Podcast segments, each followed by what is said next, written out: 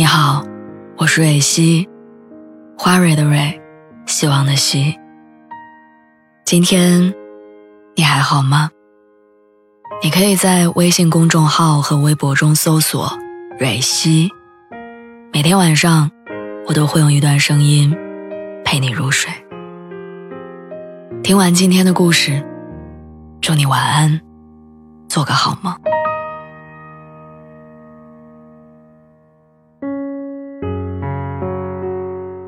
前段时间看奥运会，发现天才少女层出不穷。无论是十四岁打破世界纪录的跳水冠军，还是零零年就摘得两枚金牌的射击少女，她们都太牛了。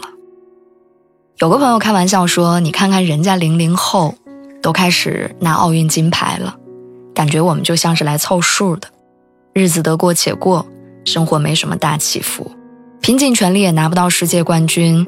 时至今日。”仍然没想好要成为怎样的大人。上次二十六岁生日，一群人喧闹着起哄的时候，我坐在蛋糕前许愿，突然卡壳了。我不知道在这个重要的时间点要许下什么样的人生期待。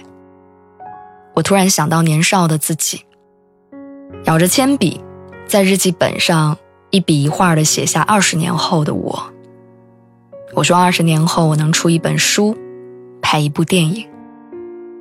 年少时候心比天高，当时的自己总觉得手可摘星辰，没有什么不可期待，也没有什么不能得到的。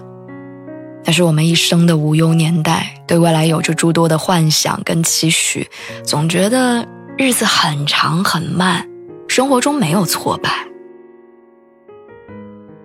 可是如今奔奔忙忙到了现在，幻想中的二十年后已经到来，小时候的梦想。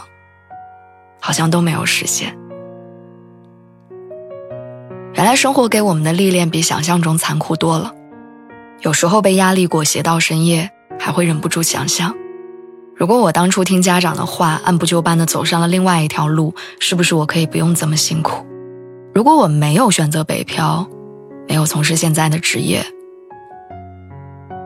生活会不一样吗？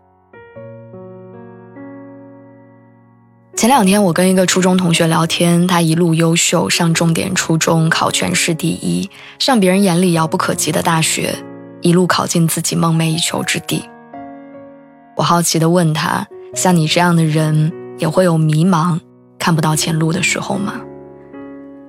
他非常好笑地看着我说：“当然会，我也会想，到底要不要迈出舒适圈去外面看看。”也会被家里的催婚催到怀疑人生，也会想我到底有没有成为小时候我喜欢的那种大人。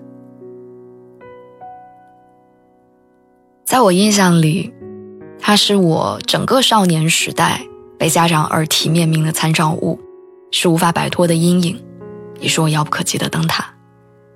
可是他这样的人怎么会有烦恼呢？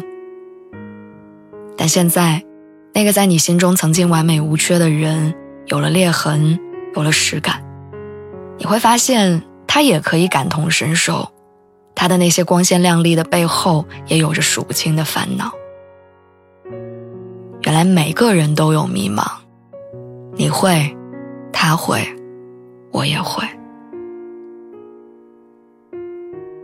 我们都被看不到结局的明天打击到丧失信心，也会怀疑现在的生活到底有什么意义，生怕烦恼之后。